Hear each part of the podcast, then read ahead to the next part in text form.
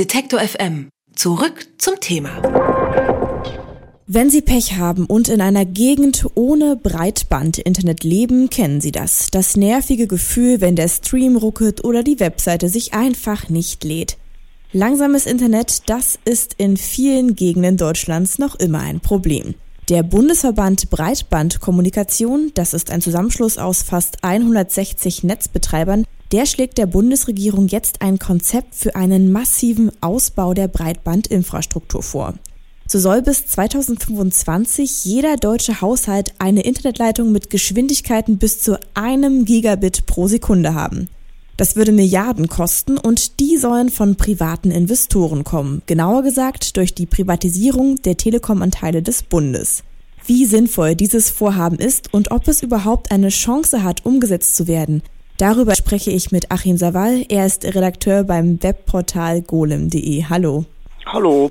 Das bisherige Ziel der Bundesregierung ist, bis nächstes Jahr flächendeckend Geschwindigkeiten von 50 Megabit zu ermöglichen. Das ist ein Zwanzigstel von dem, was die Netzallianz fordert. Welche Forderung ist denn realistischer? Ja, realistisch. Richtig ist die Forderung nach Glasfaser im ganzen Land, die der Breco da hat, auf jeden Fall.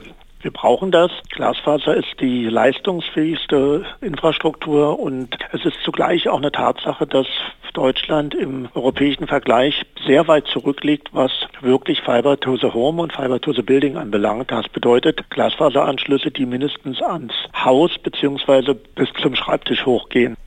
Das haben wir ziemlich wenig. Da ist Deutschland im Ranking der EU 39 Länder auf dem vorletzten Platz, wie ich gerade in den letzten Wochen in einer Studie geschrieben habe.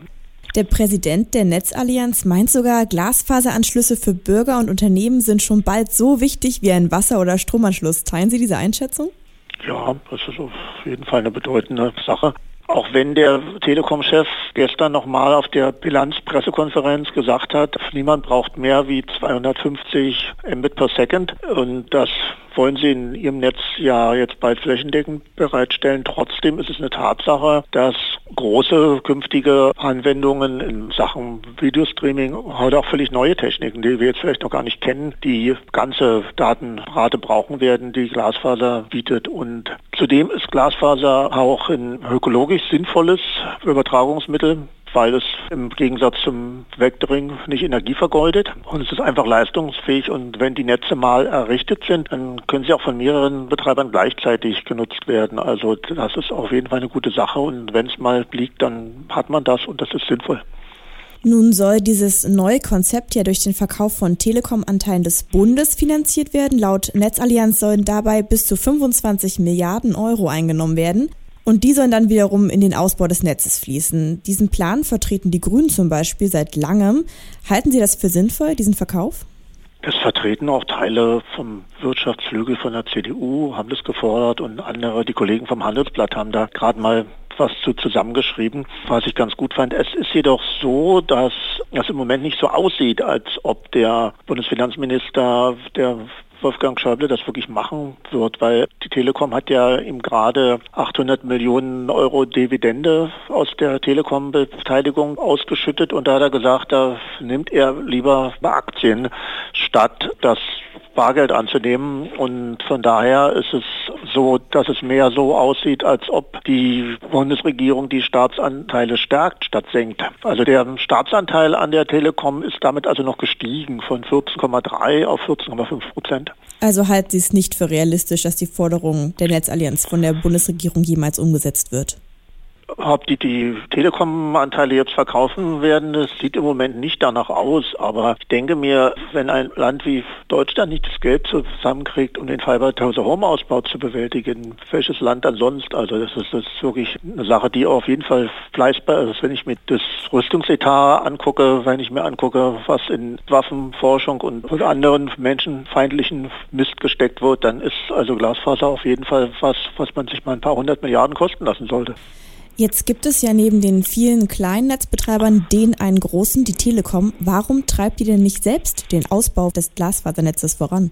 Tja, das ist ein Thema, zu dem sich die Telekom leider selbst immer sehr bedeckt hält. Die geben ja nicht mal Zahlen dazu raus, wie viel wirkliche Glasfaseranschlüsse sie zum Kunden unterhalten. Also das, das ist ein Unternehmensgeheimnis, an das man nicht rankommt. Da existieren nur Studien von unabhängigen Instituten, die das mal erforscht haben. Ich denke, nach meiner persönlichen Meinung, Glasfasernetze rechnen sich erst so nach 20 Jahren. Und das ist für die Telekom als börsennotiertes Unternehmen halt einfach zu lange und darum wird das nicht gemacht und das hat zur Folge, dass wir einfach recht wenig Fiber Home in Deutschland haben, denn die Telekom hat das größte Festnetz und investiert auch das meiste Netz in den Netzausbau in diesem Land.